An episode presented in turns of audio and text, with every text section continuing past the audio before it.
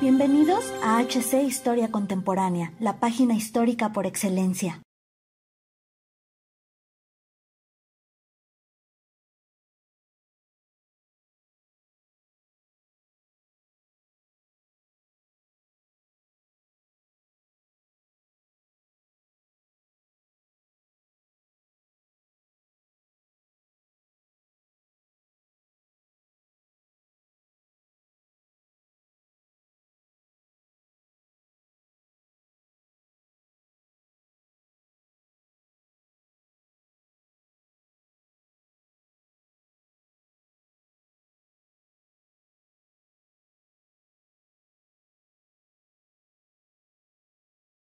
Una de las actividades primordiales de las Fuerzas Armadas Soviéticas durante la Guerra Fría fue crear una serie de tanques que pudieran competir contra la maquinaria bélica occidental, y uno de los más longevos ha sido el T-72, aunque no precisamente el de mejor desempeño en el campo de batalla.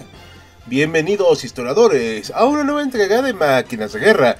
Regresamos a las orugas sobre tierra con el ya mencionado T-72, un tanque con una cantidad considerable de unidades producidas y que ha participado en sus casi 5 décadas en varios conflictos. Pero antes de comenzar, les recordamos que dejen su like, comenten y compartan para que sigamos llegando a más historiadores. Así que sin mayor dilación, entremos al relato del día de hoy. Uno de los problemas a los que se enfrenta constantemente la industria armamentista es que la competencia e innovación hacen que las armas desarrolladas queden obsoletas con cierta rapidez. Y aunque no era un país capitalista, la URSS sufría de esto al tener que ponerse a la par de sus rivales ideológicos y políticos de Occidente. Si bien el T-55 fue un gran éxito comercial, los soviéticos sabían que este tipo de tanque no podía mantenerse para siempre, por lo que decidieron crear mejoras en los T-62 y 64 con escaso éxito.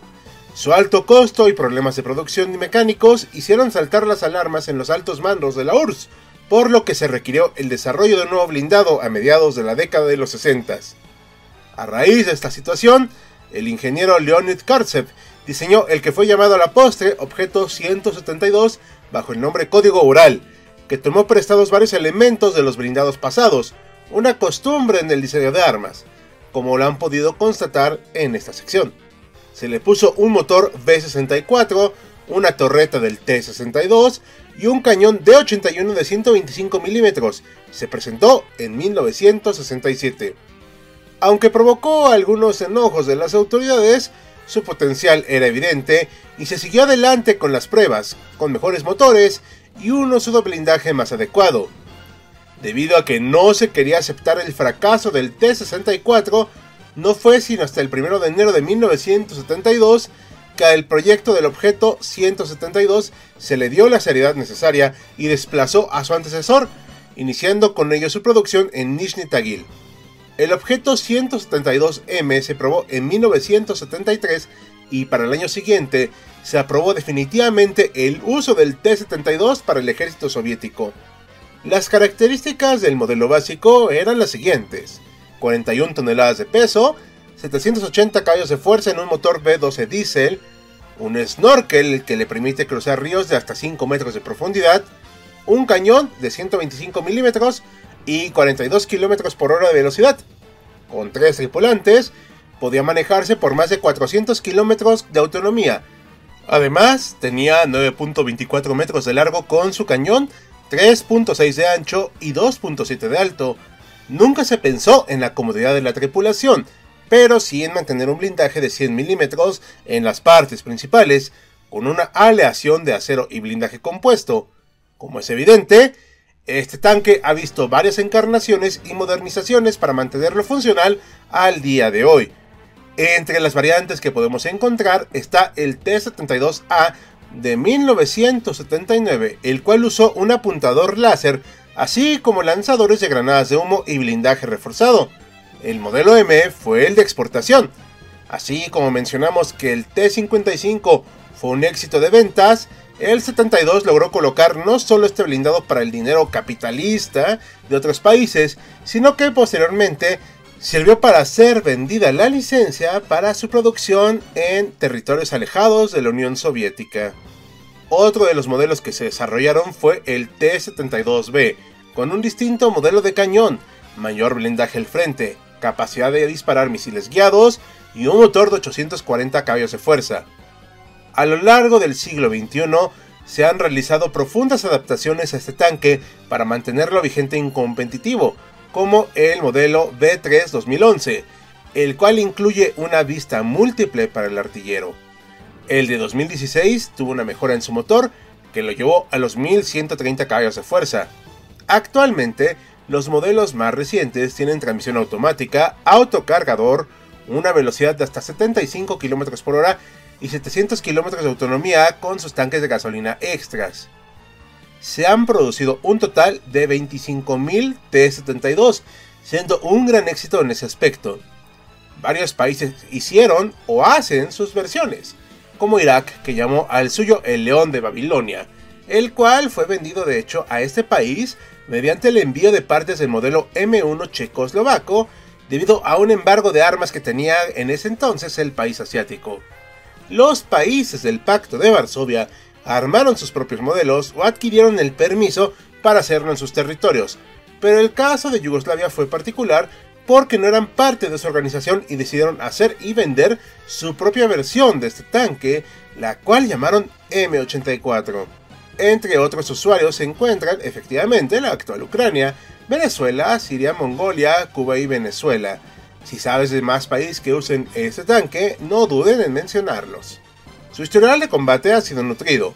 No tuvo participación en la guerra de Afganistán, pero sí en la primera guerra del Golfo, donde los pocos enfrentamientos que tuvo con el M1 Abrams fueron inclinados totalmente al tanque occidental.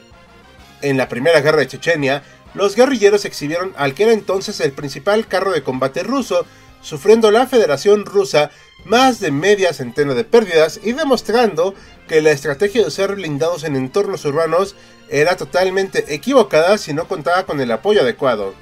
Ya en la Segunda Guerra Chechena, el uso de los tanques mejoró y pudieron hacer un mejor papel. Rusia igualmente los empleó en la invasión contra Georgia, donde salieron bien parados frente a su rival, el cual simplemente no tenía los números para oponerse a su rival. Otro de los conflictos donde ha visto pelea este tanque ha sido en el conflicto de Nagorno-Karabaj de 1988 a 1994, las distintas etapas de las guerras yugoslavas, en la invasión de Irak de 2003 y en la guerra civil siria.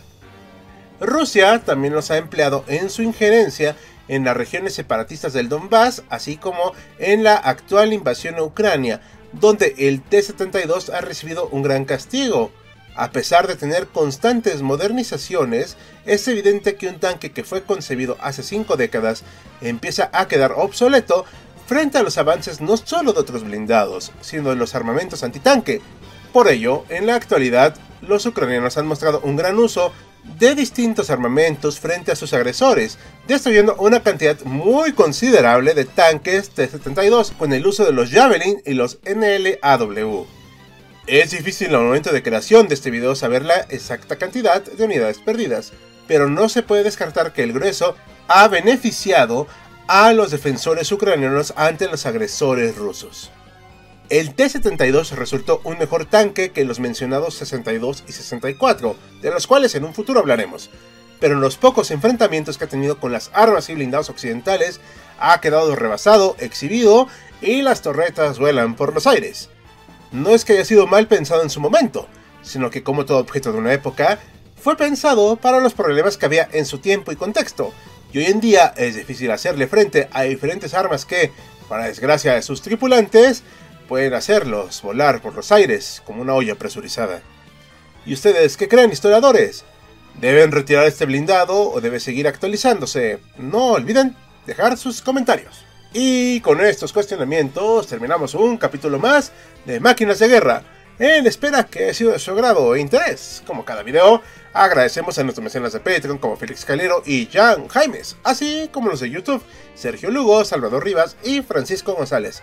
Recuerda que puedes unirte a ellos y apoyar el canal mediante las acciones que ya conoces en Patreon, YouTube y nuestras demás redes. Sin nada más que añadir, yo soy Hal, despidiéndose con la promesa de vernos pronto en otra máquina de guerra.